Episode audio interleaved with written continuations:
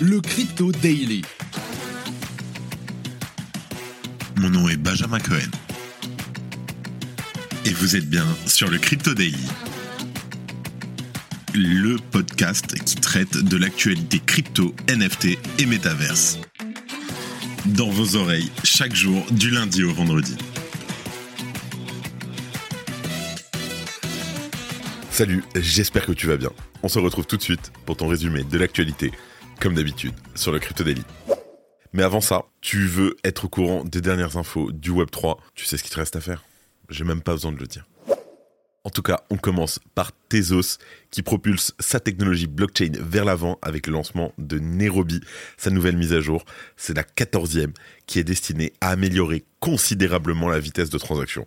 On parle d'un million de transactions par seconde à un passage à 8 millions de transactions par seconde. On explique.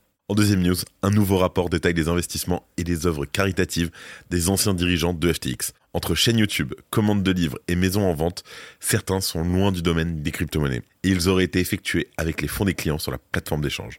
Et en dernière news, après avoir annoncé la suspension des crypto-monnaies à l'anonymat renforcé, ou de ce qu'on appelle les privacy coins en France, Binance s'apprêterait à faire volte-face. Selon The Block, des représentants de l'exchange ont indiqué avoir revu leur classification des actifs afin d'éviter de délister certaines cryptos.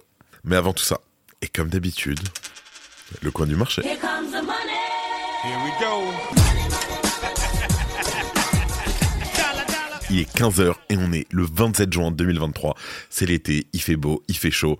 À partir de demain, il n'y a plus de newsletter pendant une semaine d'ailleurs. Notre responsable news, Quentin, nous quitte. Peut-être je vais, je vais en faire une ou deux, peut-être, on verra. Ce sera surprise. Si ça arrive, tant mieux. Si ça arrive pas, bah, écoutez le Crypto Daily en podcast, vous aurez toutes les news. Donc on a un Bitcoin à 30 650 dollars plus 1% en 24 heures. Un Ether qui n'a pas bougé à 1880 dollars. Le BNB, pareil, à 239 dollars, ça n'a pas bougé. Ouais, vraiment, ça a pas beaucoup bougé. Le XRP, pas bougé. Le Cardano, moins 2% à 0,28 dollars.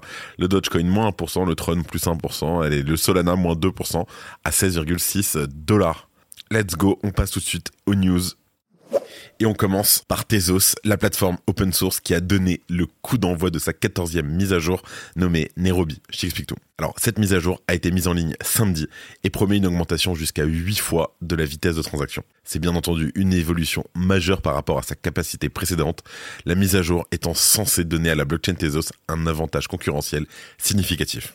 Alors, et l'engagement de Tezos envers l'amélioration continue était évident avec sa mise à jour Mumbai en mars déjà, où la plateforme a été équipée pour gérer jusqu'à 1 million de transactions par seconde. C'est bien sûr des chiffres en théorie. Cependant, la mise à jour Nairobi va bien plus loin, avec une série de fonctionnalités innovantes, dont la plus remarquable reste, malgré tout, il faut l'avouer, le système de mécanisme de frais. Je t'explique. Contrairement au système de frais fixe des versions précédentes de la blockchain, le nouveau mécanisme de Nairobi adopte une dynamique qui va ajuster les frais des utilisateurs en fonction de l'utilisation du réseau. Cela va apporter un modèle de frais de transaction plus équitable, plus efficace, et allez, on va le dire un peu plus convivial sur la plateforme. Et au-delà du nouveau mécanisme de frais, la mise à jour Nairobi introduit aussi une fonctionnalité de smart rollups pouvant être mise à jour. En fait, cet outil de mise à l'échelle propulse une utilisation du réseau plus rapide et continue de s'améliorer avec chaque nouvelle mise à jour déployée sur Tezos, garantissant que la plateforme reste dans le futur à la pointe de la techno. Alors ces rollups, en fait, ce sont des transactions off-chain qui sont regroupées en une seule preuve pour vérification on-chain. En fait, ces rollups, ce sont des transactions qui sont hors de la chain, qu'on appelle off-chain, qui sont regroupées en une seule preuve pour faire une vérification ensuite on-chain, donc sur la chain.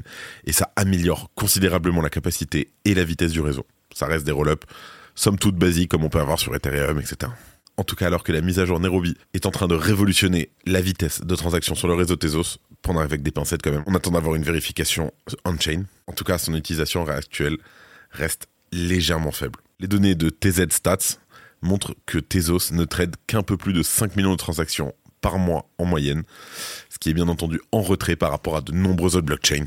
Cependant, il faut avouer que la mise à jour Nairobi indique un potentiel significatif de croissance future, ouvrant bien sûr la voie à un écosystème plus dynamique. C'est toujours la même chose qui reste. Est-ce qu'il y avait besoin de 8 millions de transactions par seconde quand on en fait 5 millions par mois? Aujourd'hui non, peut-être plus tard. Mais bon, c'est toujours bien des innovations sur les blockchains, c'est toujours quelque chose qu'on suit.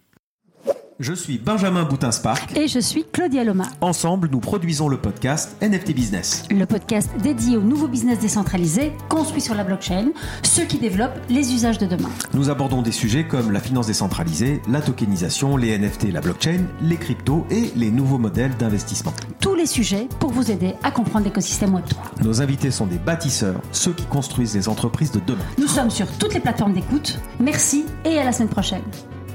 Allez, en deuxième news, on parle des investissements étranges qui ont été faits chez FTX. Je t'explique. Alors, l'autopsie de la plateforme FTX se poursuit sous l'égide du nouveau PDG temporaire, le fameux John Wesley. Des rapports réguliers sont publiés et on découvre petit à petit de nombreux cas de mauvaise gestion. Un nouveau, on le sait depuis le 12 novembre que ça a coulé.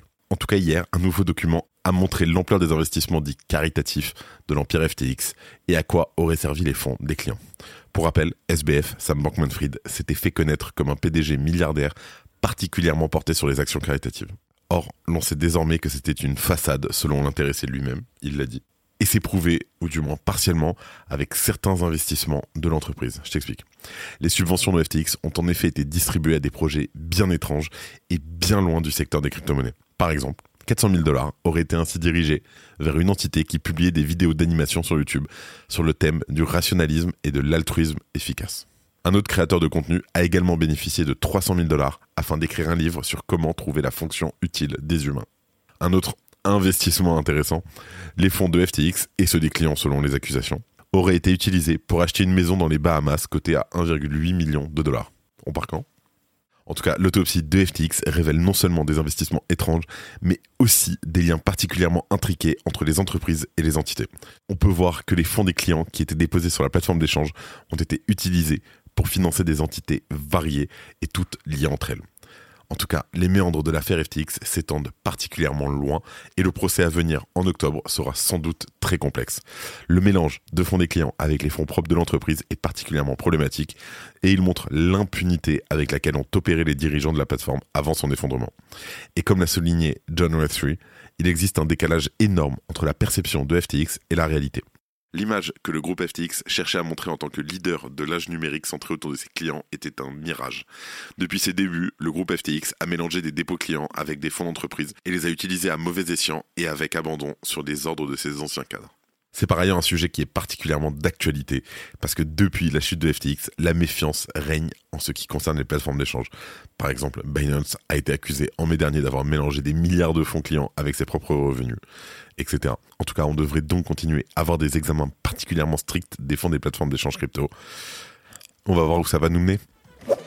Merci d'écouter le Crypto Daily.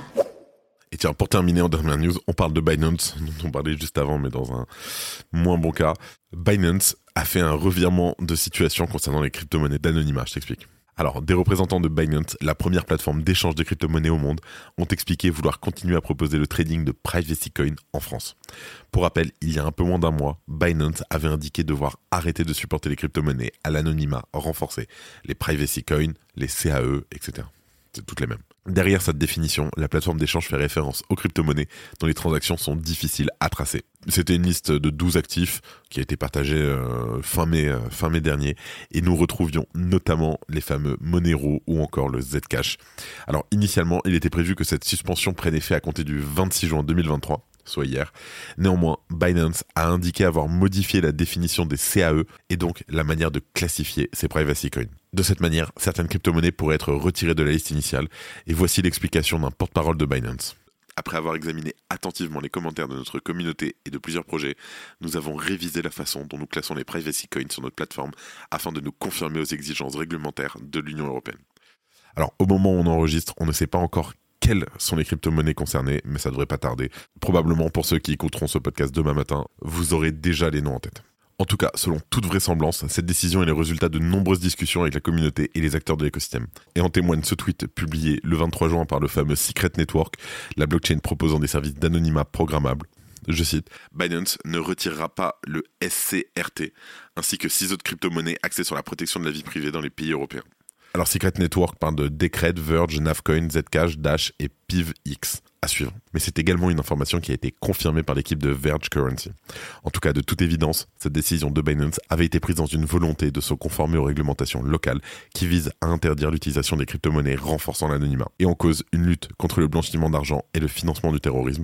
Et par ailleurs, l'annonce avait été faite le jour où la réglementation MICA entrait au vigueur au sein de l'Union européenne. Et justement, en parlant de ça, nous apprenions que l'autorité bancaire européenne alertait les acteurs de l'industrie des crypto-monnaies au sujet de la surveillance des clients utilisant des crypto-monnaies à anonyme renforcé. Je pose ça là. Et avant de terminer, les actualités en bref, comme d'habitude, avec notre partenaire Bean Crypto. Très bonne nouvelle pour les clients de FTX. Mais de nouvelles informations provenant de documents judiciaires indiquent que les débiteurs ont récupéré environ 7 milliards de dollars d'actifs liquides de FTX. Donc il reste encore 2 milliards, mais petit à petit, on commence. Bybit a obtenu une licence pour opérer en tant qu'exchange à Chypre, renforçant ainsi son engagement envers la conformité et élargit sa présence mondiale dans un paysage réglementaire des cryptos en évolution. Le créateur des fameux NFT Meta Birkin, tu sais, c'est les Birkin euh, transformés en NFT tout simplement de Hermès, les sacs à main, a été interdit de tirer profit de ces NFT en plus d'une amende de 133 000 dollars après une décision du tribunal. Shiru Labs, l'entreprise derrière Azuki, a lancé une nouvelle collection NFT nommée Azuki Elementals, une nouvelle collection de 20 000 NFT.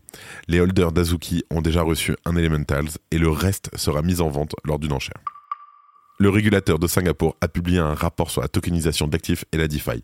Le rapport souligne les risques associés au réseau public et la nécessité d'une approche internationale coordonnée pour réglementer la DeFi.